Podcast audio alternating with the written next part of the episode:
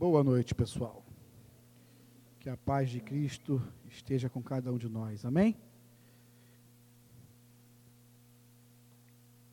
Essa essa meditação que nós vamos compartilhar, compartilhar nessa noite, ela ela surgiu de uma conversa minha com com alguns colegas. E nós estávamos conversando sobre diversas coisas e, e, e no momento a gente falou sobre futebol. E aí eles me incentivando, volta a jogar, rapaz. Volta a jogar, se cuida, vamos jogar, vamos marcar para a gente jogar e tal. E aí eu disse, poxa, hoje está difícil, eu tenho algumas limitações físicas, e dói aqui, dói ali, e eu não consigo mais fazer isso, não consigo mais fazer aquilo. E aí alguns me, me recriminaram, me dizendo, rapaz, você você tem que ter fé. Você tem que exercitar a tua fé. Você não pode aceitar essa tua condição. Você tem um, um Deus que, que morreu na cruz por você e levou, levou uh, as tuas feridas, as suas dores, as suas enfermidades. Você tem que exercitar a sua fé, você tem que crer, você tem que fazer isso, você tem que fazer aquilo. E eu não entrei muito em debate, mas eu fiquei pensando, não cheguei a uma conclusão, porque eu já tenho uma, uma conclusão sobre isso, a Bíblia nos dá uma conclusão a respeito disso, mas eu fiquei pensando, enfim, isso ficou no meu coração e hoje, quando, ontem, na verdade, quando eu soube que eu iria meditar na palavra junto com vocês, isso me veio à tona. E tem uma música que a gente cantava, e eu às vezes até escuto ela no, no carro e canto, porque eu tenho, ela não me faz mal porque eu tenho devido entendimento, mas no refrão dela diz: Hoje o meu milagre vai chegar. Eu vou crer, não vou duvidar. O preço que foi pago lá na cruz me dá a vitória nesta hora. Essa música tem um grande erro teológico. Essa música tem um grande erro de interpretação. E às vezes as pessoas dizem que nós somos chatos, ah, ficar tirando música assim, tirando música ali. Mas ela tem um grande erro teológico. Porque a cruz a cruz não me dá garantia que eu vou, ter saúde, que eu não vou ficar doente. A cruz não me dá garantia de que hoje o meu milagre vai chegar. A cruz não me dá garantia de que hoje eu vou entrar assim na igreja e vou sair assado. A cruz não quer dizer isso. E nós cantamos inocentemente, pedindo a Deus o nosso milagre e tal. E não digo que isso seja um pecado e tal, mas é um erro. É um, é, é um erro de interpretação é, é, é um erro teológico, e, e, em suma, resumindo, o que, o que esses meus colegas, o que essa música diz para a gente é mais ou menos o seguinte: a cruz nos garante saúde, nós precisamos exercitar a nossa fé. Jesus levou sobre ele todas as nossas enfermidades, nós precisamos orar, nós precisamos clamar, pois, pois a nossa cura é um direito nosso. Em Jesus, a cura é um direito nosso. Abra a tua Bíblia em Isaías, capítulo 53. Isaías 53.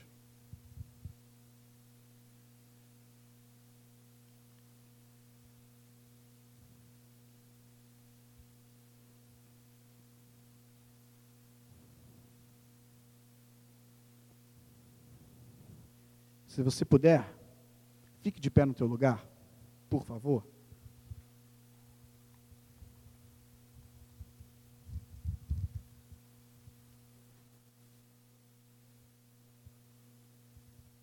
Senhor, antes de ler a tua palavra, eu quero te bendizer, eu quero te exaltar.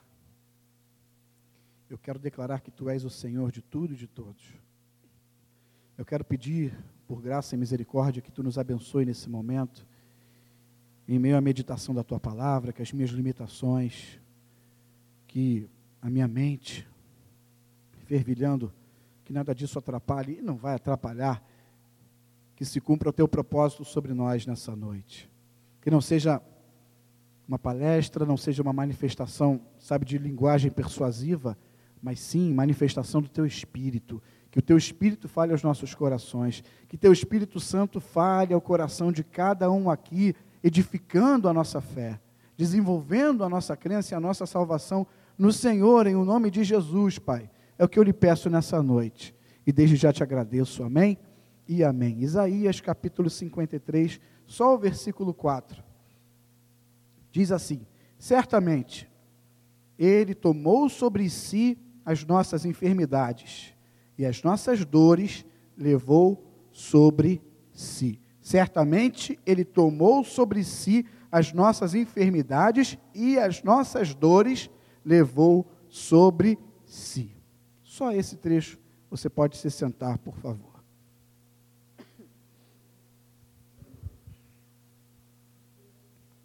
Percebeu? Ele tomou sobre si as nossas enfermidades e as nossas dores. Esse trecho do texto não fala somente sobre enfermidade, não fala somente sobre doenças, fala de um sofrimento no todo, fala de um sofrimento geral que o homem padece aqui nessa terra. E todo sofrimento, seja ele qual for, doença, tristeza por isso, por aquilo, enfim, todo o nosso sofrimento é consequência do pecado original. Todo o nosso sofrimento é consequência da queda de Adão. E é, é e é, e é disso que esse versículo está falando, sobre a herança do pecado de Adão que está sobre nós. E se os crentes que adoecem? E se os crentes que permanecem doentes estão nesse estado porque lhes falta fé, porque eles não tomam posse do que a cruz dá para eles, eu também posso dizer que os crentes que estão tristes, os crentes que estão chateados, os crentes que estão desanimados, os crentes que estão passando por alguma luta terrível, os crentes que hoje choram a dor de uma perda familiar, enfim, toda espécie de tristeza e de mal. Então, esses também estão assim porque não estão tomando posse, sabe, do que eles têm direito na cruz. Não vale só para doença, o texto não está falando só de doença. Está falando de todo tipo de sofrimento. Então, todo tipo de sofrimento. Se você passa, meu irmão, se você passa, minha irmã, é porque tem alguma coisa errada. Você não tomou posse do que a cruz te dá. Se eu sofro, é porque eu não tomei posse dos benefícios de Jesus da cruz por mim. Mas aí há uma contradição. Porque lá em João, não precisa abrir, João capítulo 16, versículo 33, Jesus disse para a gente: no mundo tereis aflições. Então, peraí. Se eu permaneço doente, se eu não sou curado, se eu estou entristecido por alguma razão, se de uma maneira geral eu estou sofrendo por alguma coisa, é porque eu não estou tomando posse do que a cruz me dá? Isso não bate com as palavras de Jesus lá em João, que diz que eu vou ter aflição nesse mundo. Tem alguma coisa errada. As palavras de Jesus, bem claras, elas estão erradas? Não. Então talvez seja uma interpretação do que realmente a cruz me dá, que esteja errada. Isso não é contraditório? Não é? Nós, a verdade é que nós estávamos condenados à morte eterna. Nós estávamos condenados a todas essas consequências do pecado original em nossas vidas. E o castigo que nos traz a paz o castigo que nos garante a libertação de todos esses efeitos do pecado original sobre nós, o castigo que nos traz paz com Deus, veio através de Cristo e de Sua cruz. Pelas Suas pisaduras nós fomos sarados, pelas lesões que Cristo sofreu, que Jesus sofreu, eh, pelos seus eh, machucados, pelos seus açoites, enfim, pelas suas pisaduras, nós fomos sarados. Então, Eduardo, peraí, está falando de sarado. Sarado, é sarado quem está doente. Então, Eduardo, poxa, está falando de doença. Abra em 1 Pedro.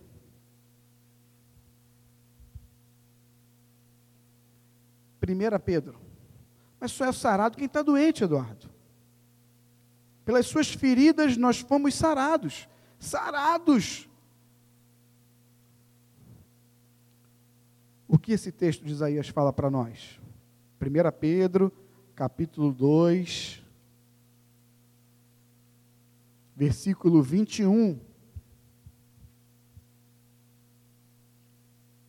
Porquanto, para isto mesmo fostes chamados, pois que também Cristo sofreu em vosso lugar deixando-vos exemplo para seguirdes os seus passos, o qual não cometeu pecado, nem dolo algum se achou em sua boca.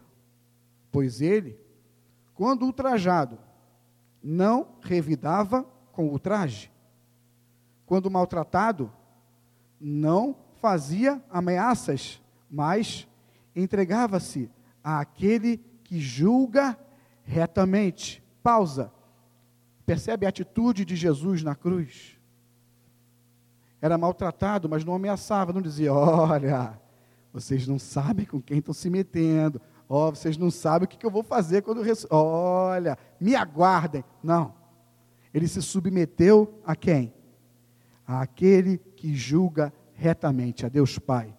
E ele diz aqui antes, o exemplo, esse é um exemplo para nós. Só faço esse parêntese. Esse é um exemplo para nós. Nos comportarmos como Cristo na cruz. Sem revidarmos, sem ameaçarmos, mas entregarmos a nossa vida àquele que julga retamente. E Deus, o justo juiz, há de nos abençoar em toda a sua graça e bondade. Amém? Versículo 24, vamos continuar. Carregando ele mesmo em seu corpo sobre o madeiro o que? Os nossos pecados, para que nós, mortos para os pecados, vivamos para a justiça. Por suas chagas, aí ele faz menção ao texto, por suas chagas fostes sarados, porque estavais desgarrados como ovelhas. Agora, porém, vos convertestes ao pastor e bispo da vossa alma. Ele nos sarou, estávamos longe, estávamos desgarrados do Pai, mas hoje estamos juntos em comunhão com Deus, Criador de todas as coisas. Isso é cruz. Amém? A cruz não nos dá o direito de acharmos que Deus tem que nos curar ou que Deus tem que resolver os nossos problemas nessa vida. A cruz não nos dá esse direito de colocarmos Deus contra a parede. Vem cá, vem cá. E a cruz, hein? E, e o que tu tens para mim que tu disseste lá? Não, a cruz não te dá esse direito. A cruz não me dá esse direito. A cruz não nos dá esse direito. É claro que eu posso e devo orar por isso. Eu não quero é, deixar de te incentivar a orar por uma cura, a orar pela, pela resolução de alguma situação. Pelo contrário, ore, ore. Como a gente meditou uns domingos atrás. Clame, né? Peça. Frequentemente busque. Ore. Insista. Rogue. Não é essa a minha intenção. Busque sim a tua cura, busque sim a, a, a, a resolução da situação que você esteja vivendo. Mas cruz não nos dá garantia disso. Eu posso e devo pedir a Deus: Senhor, me livra dos meus vícios. Senhor, me livra das minhas fraquezas. Me ajuda nos momentos em que eu, sabe. Mas a cruz não me garante isso. A soberania de Deus está acima das minhas questões pessoais. Se Ele quiser, Ele vai me curar. Mas se Ele permitir que eu prossiga adoecido, Ele vai me dar condições de prosseguir. Se Ele quiser me livrar de tal situação, Ele vai me livrar. Se Ele quiser te livrar dessa situação, Ele vai te livrar. Mas se Ele não te livrar, não perca a tua esperança. A cruz de Cristo te reaproximou como Pai. Se Ele não ministrar sobre mim cura, Ele continuará sendo o Deus, o Deus que salva o homem, o Deus que salva o homem do pecado e da morte. E como eu que hoje exerço uma função de ministro na casa de Deus, como eu posso duvidar que Deus pode curar? Jamais. Jamais eu vou, eu vou duvidar disso. Porque senão como é que eu vou orar por você? Senão como é que eu vou pedir a Deus pela tua cura? Senão como é que quando a gente conversar eu vou orar a Deus para te ajudar, para te dar força, enfim, para te instruir? Se eu não acredito que Ele é poderoso ainda para fazer essas coisas, como é que eu estou aqui? Não, pelo contrário, eu creio e creio muito. Creio que hoje em dia se for a vontade de Deus, aqueles milagres, entre aspas, apoteóticos, se é que eu posso usar essa palavra, podem acontecer. Quem sou eu para sondar os desígnios de Deus? Eu creio no Deus que é todo-poderoso. Mas eu não tenho dúvidas, eu não tenho dúvidas que a cruz não nos dá o direito de dizer, pela cruz hoje o meu milagre vai chegar, porque o milagre da cruz já aconteceu e já nos alcançou. Se você for aí nos hospitais, nas clínicas, proporcionalmente você vai ver um monte de crente internado. Você vai ver um monte de crente nos leitos, sob cuidados. Você vai ver um monte de crente nos psicólogos, nos psiquiatras, sei lá. Você vai ver um, um monte de crente em que em lugares que, se a gente tiver essa mentalidade, a gente vai julgar todo mundo e dizer: ah, esses aí não exercem de maneira sadia a sua fé, esses aí não tomaram posse do que, do que Jesus conquistou na cruz para eles. Afinal de contas, ele levou sobre a cruz nossas enfermidades, ele levou sobre a cruz as minhas dores. Igreja, a cruz não se refere ao que Deus pode me dar a cruz se refere ao que Deus já me deu. A cruz não se refere àquilo que Deus pode fazer. A cruz se refere àquilo que Deus já fez. Essa é a diferença. Não é questão de falta de fé, é questão de entendimento. Entendimento do que de fato a cruz de Jesus traz sobre a minha vida, o que de fato a cruz de Jesus traz sobre você, sobre nós. E não é questão de pecado o fato de estarmos com alguma doença, alguma enfermidade. Se você se relacionar, por exemplo, se você se relacionar sexualmente com alguém que não seja teu cônjuge e pegar uma doença sexualmente transmissível, aí é questão de pecado mesmo, porque foi o teu pecado que fez com que você se desse mal. Mas não é aquela coisa que a gente ouve por aí, você ainda está lutando contra isso? É, hum, sei não, hein? Tem coisa oculta aí, hein? Hum, vigia, hein? Você ainda está ainda tá passando por isso? Ainda está nessa prova? Hum, sei não, hein? Vigia, farão. Vigia, varoa. Ó, oh, isso aí é pecado, sabe? Encruado. Não. Não. Sabe por quê? Quem é justo aqui, levanta a mão. Em Cristo nós somos justos, justificados, e a gente vai falar sobre isso. Mas, nesse sentido, de que não há pecadores, tem algum justo aqui? Não. Se adoecêssemos, se não fôssemos curados, se passássemos toda sorte de perrengue por aí, por causa do nosso pecado, todo mundo ia viver doente. Estaria todo mundo aqui doente. Estaria todo mundo aqui, sabe, no fundo do poço, porque não há um justo sequer. E, ó, isso aí é pecado, hein, meu irmão? Quem fala isso, está mais sujo ainda. Se for assim, por causa de pecado, todos nós estamos, sabe, em apuros. Não é por causa disso, porque não há um justo sequer. A cruz de Cristo não nos garante corpo saudável, a cruz de Cristo não nos garante cura de doenças nessa terra.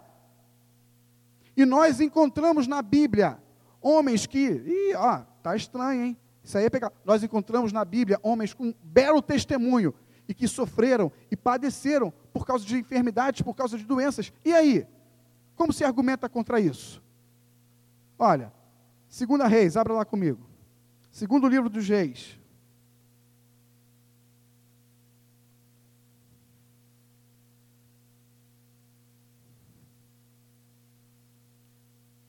Segundo livro dos Reis, capítulo 13.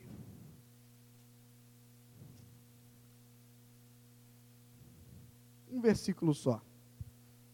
Segundo livro dos Reis, capítulo 13, versículo 14. Só o 14. Estando Eliseu padecendo da enfermidade de que havia de morrer, só, só até aí. É só isso que a gente precisa ler. Estando Eliseu padecendo da. Não está falando de Judas, não. Eliseu. Estando Eliseu padecendo da enfermidade de que havia de morrer. Taranã, taranã, taranã, o grande profeta Eliseu, discípulo de Elias, morreu por conta de uma doença. E Eliseu tinha coisa que a gente não sabe, não escreveram aqui na Bíblia, coisa que a gente não sabia de Eliseu. Hein? E olha, a cruz ainda não tinha chegado na época de de Eliseu, né? E aí, como é que ele ia fazer? Enfim, 1 Timóteo. Primeira carta de Paulo a Timóteo, capítulo 5. Outro exemplo. Outro exemplo. Aí já tinha cruz. Aí já tinha cruz. 1 Timóteo capítulo 5, versículo 23. Paulo falando para Timóteo: Não continues a beber somente água, Timóteo.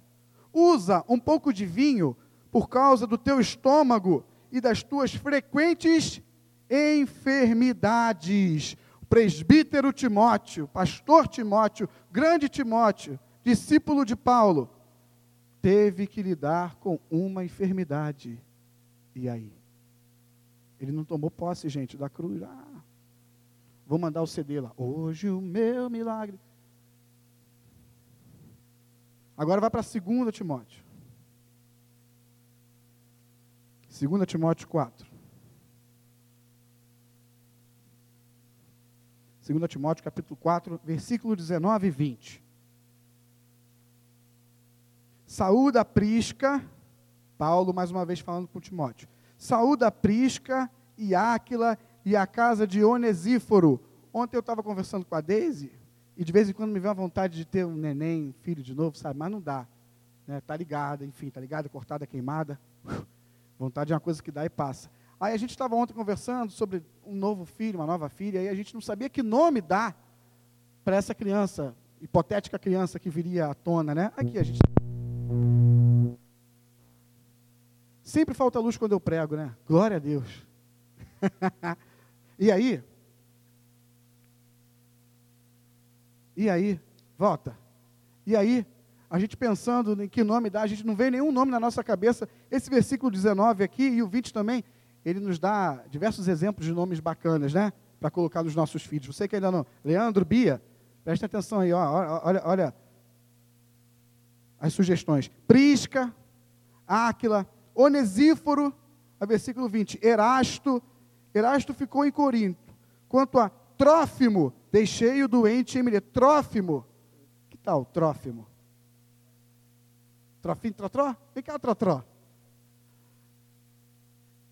Quanto a Trófimo, deixei-o, Paulo, deixei-o doente em Mileto. Segundo os historiadores, Trófimo, Trotró, era um amigo pessoal de Paulo, membro da Igreja de Cristo em Éfeso.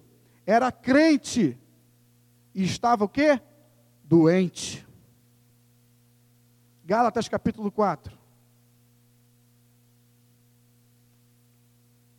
Gálatas capítulo 4.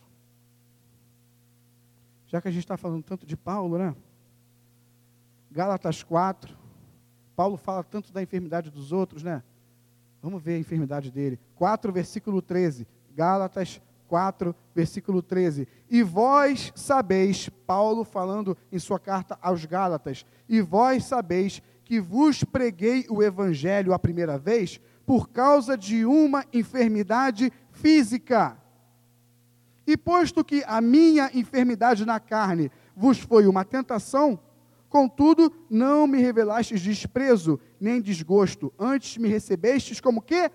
Anjo de Deus. A gente precisa ficar aqui perdendo tempo para falar quem foi Paulo? Apóstolo, anjo de Deus para a igreja de Gálatas? Enfermidade. Enferma. Paulo não tomou posse da cruz? Gente, essa teoria cai por terra se nós estudarmos, se nós buscarmos base bíblica. A cruz de Cristo não te dá direito de pleitear cura. Senhor, o Senhor levou as minhas enfermidades, as minhas dores, por que eu estou passando por isso? Tenha entendimento, amém, igreja? Tenha entendimento. Mas afinal, o que a cruz de Cristo nos proporciona? O que ela nos diz? Irmãos, antes do advento da cruz, antes da crucificação de Cristo, Jesus e seus discípulos já operavam milagres, já curavam. Pessoas antes de Cristo ser crucificado foram curadas, cegos, leprosos, paralíticos, não foi? As curas e os milagres não dependiam do madeiro para acontecerem, mas havia uma coisa que só poderia ser resolvida através de um sacrifício e de um sacrifício de um inocente numa cruz. Havia uma dívida, havia uma ira implacável de Deus contra o homem havia um preço que animais não poderiam mais pagar.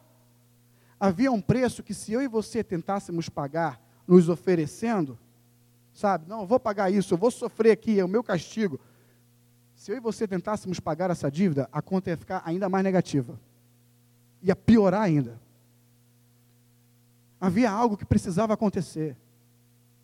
Havia, havia uma, uma, uma aliança entre Deus e o homem que deveria ser substituída por uma nova aliança. E é isso que a cruz nos proporciona, é disso que a cruz nos fala: corpo, sangue, uma nova aliança de Deus comigo e contigo, uma nova aliança de Deus com o homem através do corpo e do sangue do Filho unigênito de Deus, Jesus Cristo, o nosso Salvador. Isso é a cruz. A cruz de Cristo nos proporciona salvação. Vamos voltar para Isaías? Volte lá, Isaías 53.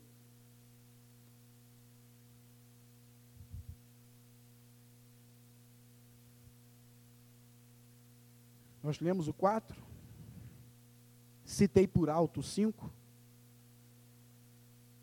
Isaías 53, agora, versículo 6. Todos nós, isso aqui, o texto, lá em Pedro também faz, faz referência. Todos nós andávamos desgarrados como ovelhas. Cada um se desviava pelo caminho. Mas o Senhor fez cair sobre ele a iniquidade de todos nós. Ele foi oprimido e humilhado, mas não abriu a boca. Como cordeiro foi levado ao matadouro, e como ovelha muda perante os seus tosqueadores, ele não abriu a boca. Você consegue imaginar essa cena aí? Criar essa cena? Imagina uma ovelhinha, felpudinha, bonitinha, fofinha, e um monte de cabra mal em volta dela, com uma máquina.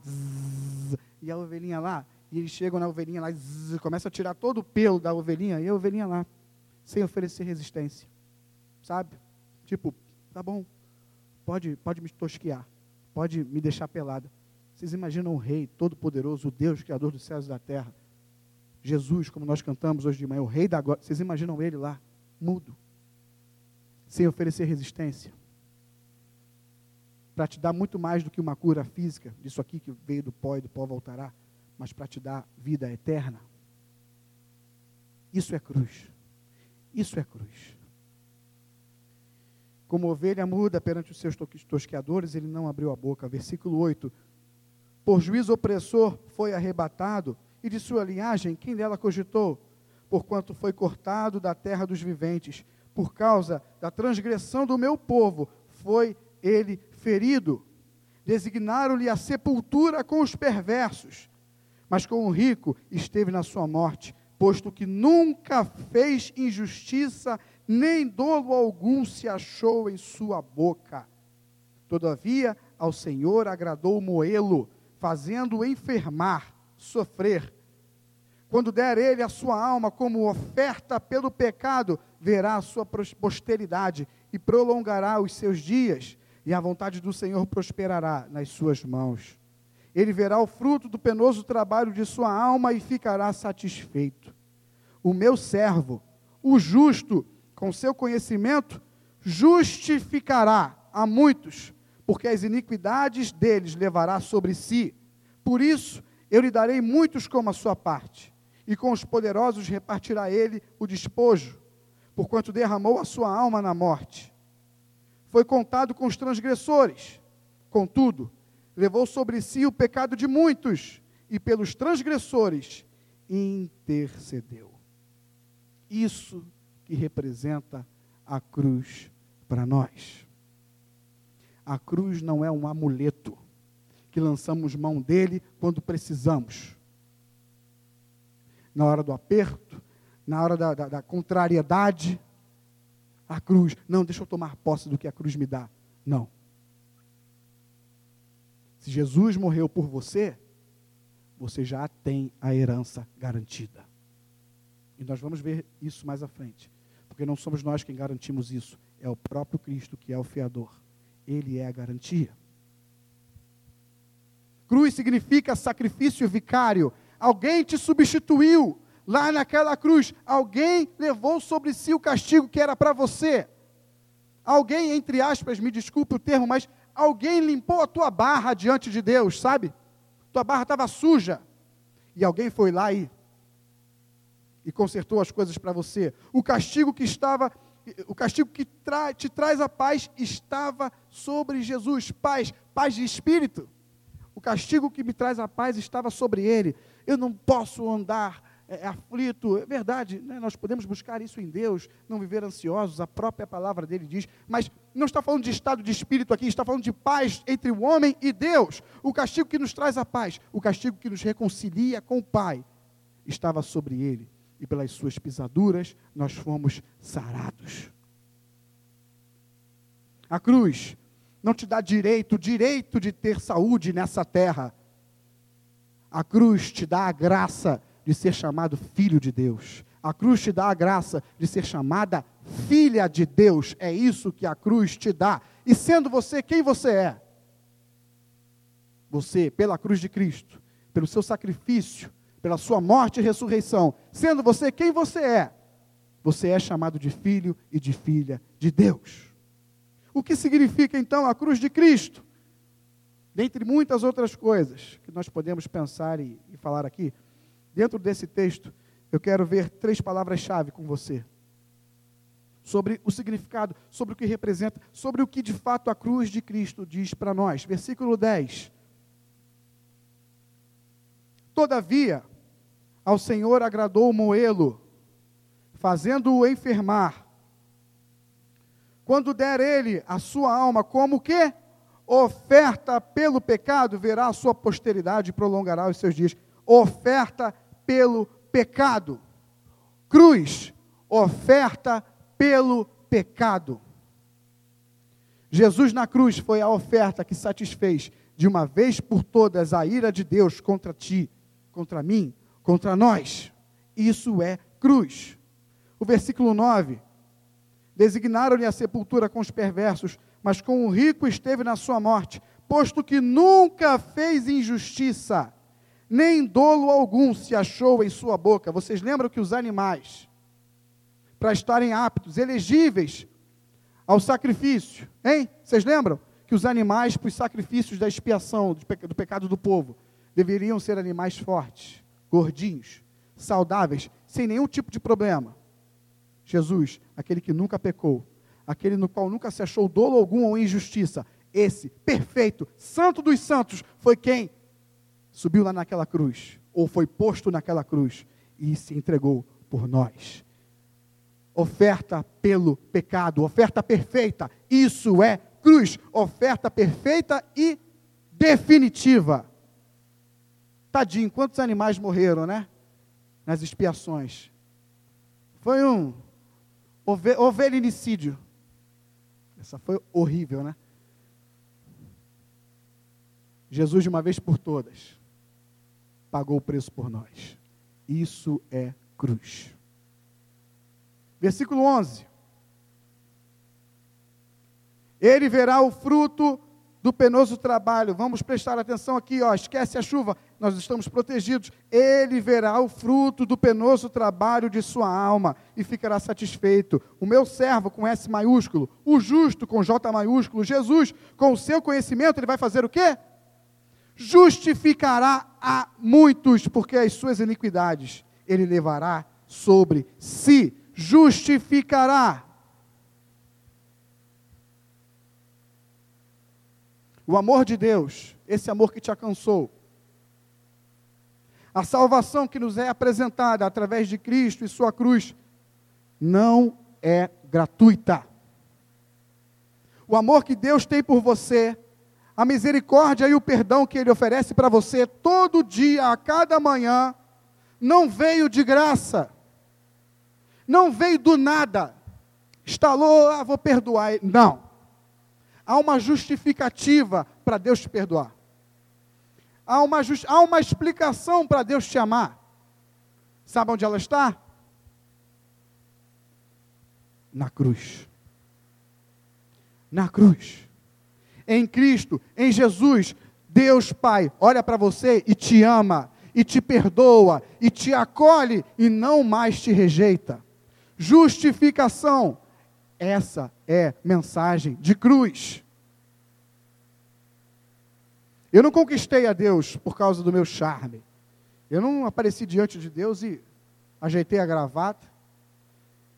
Quem eu conquistei com o meu charme foi né, Daisy. Não resistiu, né? É. Hoje eu estou meio careca, né? Tem que consertar os dentes e tal.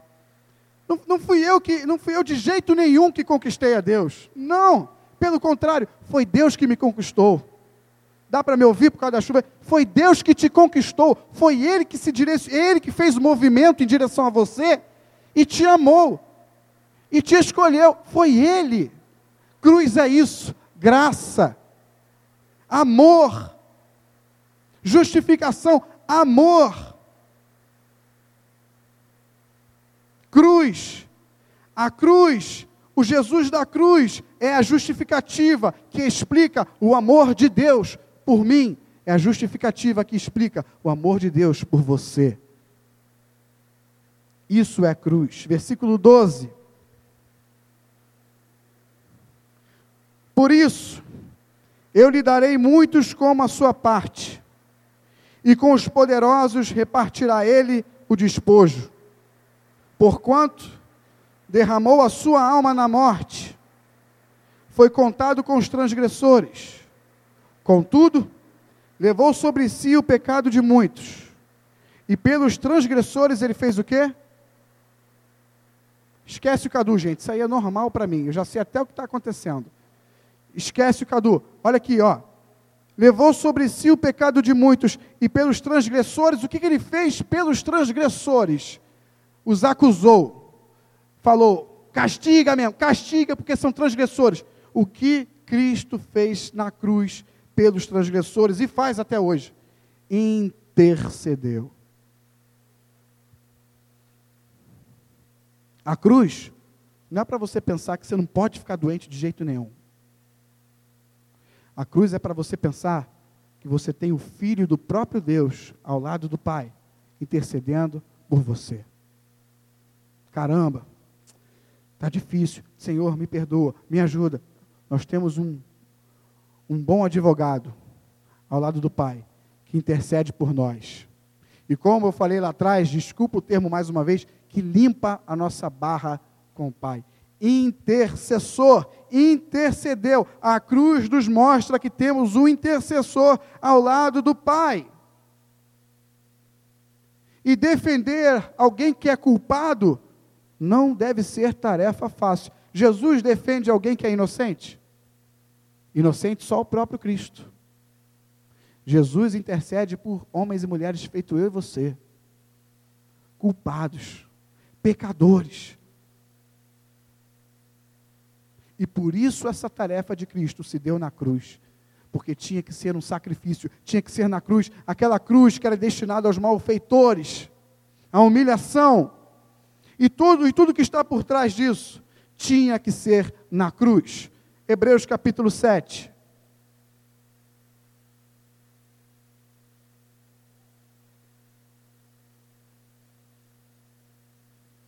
Hebreus, capítulo 7, versículo 22. Hebreus, capítulo 7, versículo 22.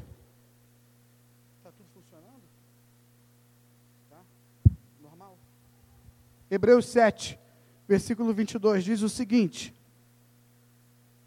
E por isso mesmo, nós já falamos sobre isso, e por isso mesmo, Jesus se tem tornado fiador de superior aliança. Lembram? Cruz, Substituição, antiga aliança para uma nova aliança. Quem é a garantia dessa nova aliança? O fiador, o próprio Jesus.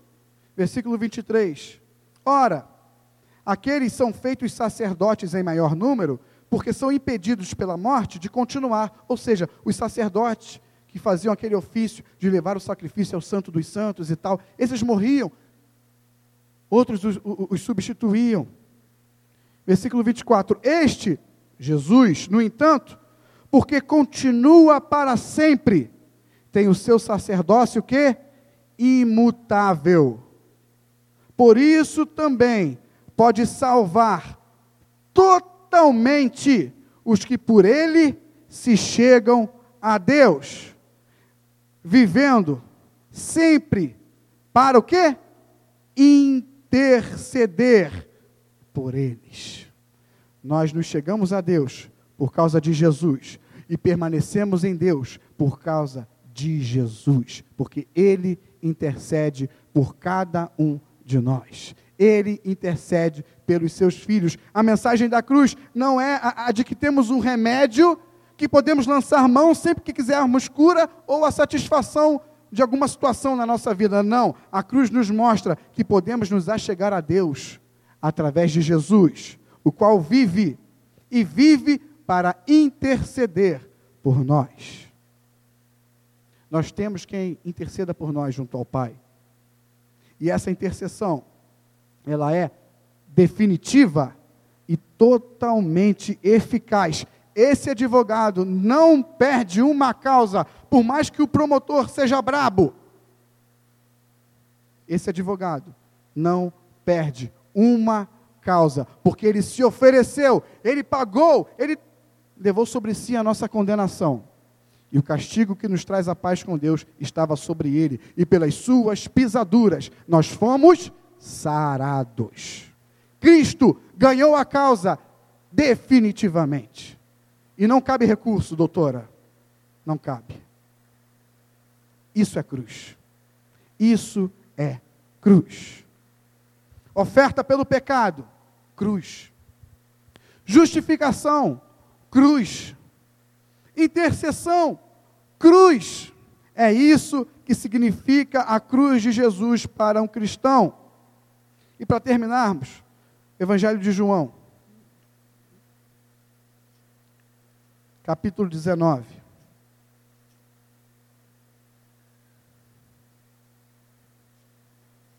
Evangelho de João, capítulo 19, versículo 28.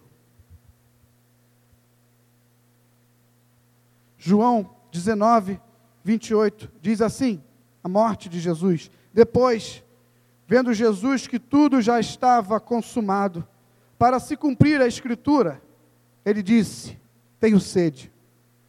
Estava ali um vaso cheio de vinagre. Embebedaram de vinagre uma esponja e, fixando-a num caniço de sopo, lhe chegaram à boca. E quando, pois, Jesus tomou o vinagre, disse: O que, que ele disse? O que, que ele disse, igreja? Está consumado. E, inclinando a cabeça, rendeu o espírito. Está consumado. Agora, meus filhos, o véu foi rasgado, a exigência foi por completa cumprida. E vocês agora têm livre acesso ao Pai, através de mim e de minha cruz.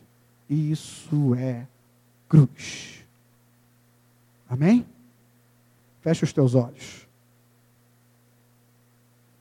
Pense aí. Pense aí no teu lugar. O que é cruz? Pense em tudo que você ouviu.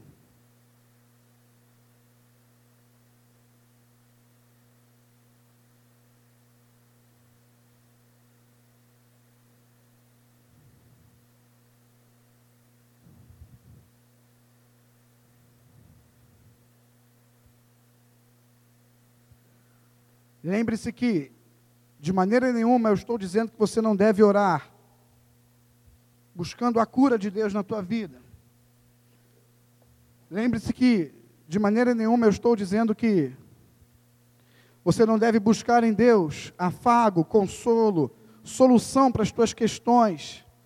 Pelo contrário, busque incessantemente, ore, clame, clame.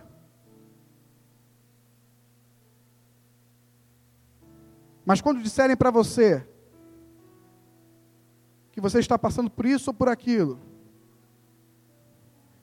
porque você não tomou ainda posse das bênçãos da cruz, não se desanime não, não se entristeça não.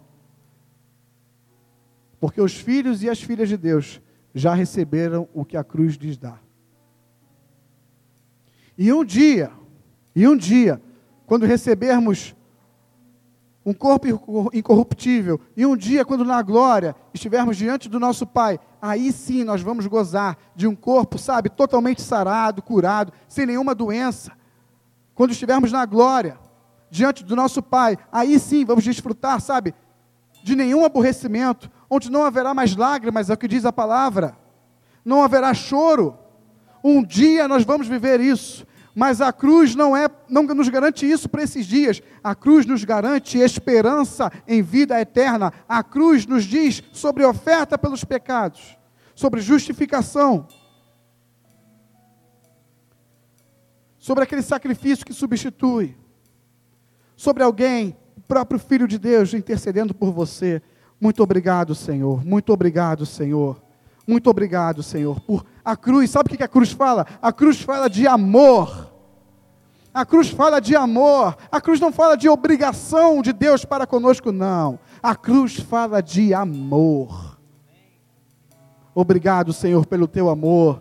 Quem pode agradecer a Deus dizendo: Obrigado, Senhor, pelo teu amor, que veio até mim sem que eu fizesse nada para merecê-lo, Senhor. Obrigado porque o Senhor veio em minha direção e me acolheu. Obrigado porque o Senhor se fez meu Pai.